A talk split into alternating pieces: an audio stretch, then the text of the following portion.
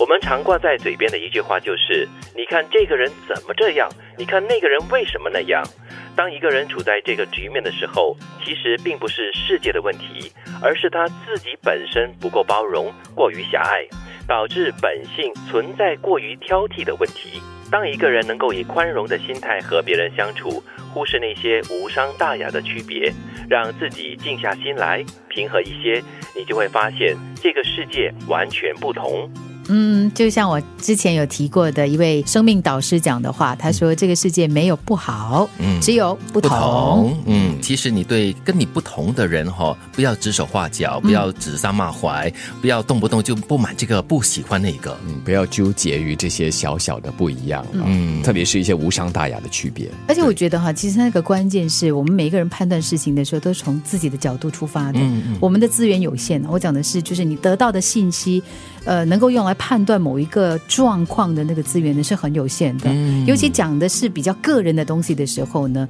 你会看到的主要就是对你自己有直接影响。嗯，我同意你说的这一点啊，因为很多时候我们就是听到朋友 A 讲朋友 B 的那些事情，他看到的可能真的只是片面，或者是某个角度，或者是从别人的口中传出来的一些故事，或者是一些呃问题，并不代表那个人就是完完整整就是那个样子的。所以，当我们要提出来的时候，纯粹只是要告诉那个听者啊，情况就是这样子，对角度就是这样子，但是还有其他的可能性，我们也不应该因而就下定论。对，而且我觉得哈，这个人如果什么东西都看不顺眼的话，他自己会活得很辛苦哦。什么东西都看不过眼啊，什么东西都会惹他生气、惹他不开心的话，那我觉得这样子活着也真的是很辛苦的。这样子很对不起自己，何苦呢？放大自己的认知，不要让自己局限在某个狭隘的空间之内。你会发现，外界的事物都开始柔和起来。生活中存在一个非常常见的现象，就是和相对优秀的人相处，感觉就会越舒服，也会多一些平和。就是因为他们的优秀，将自身烘托在一个更高的层面上。一个人格局大了，就会自动忽略微不足道的问题。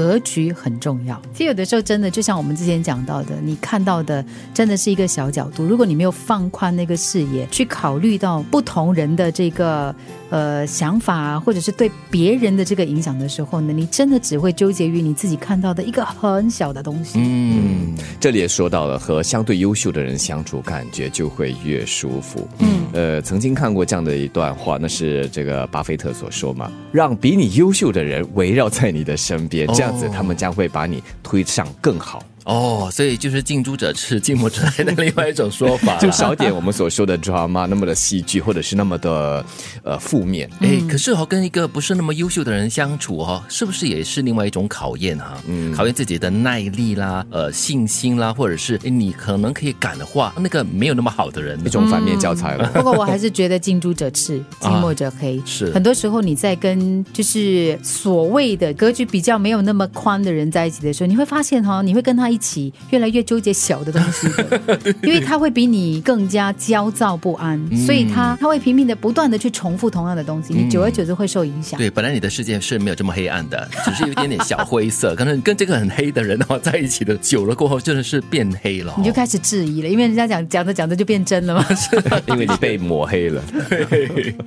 我们常挂在嘴边的一句话就是：“你看这个人怎么这样？你看那个人为什么那样？”当一个人处在这个局面的时候，其实并不是世界的问题，而是他自己本身不够包容，过于狭隘，导致本性存在过于挑剔的问题。当一个人能够以宽容的心态和别人相处，忽视那些无伤大雅的区别，让自己静下心来，平和一些，你就会发现这个世界完全不同。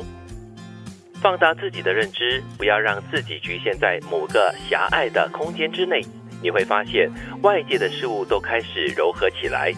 生活中存在一个非常常见的现象，就是和相对优秀的人相处，感觉就会越舒服，也会多一些平和。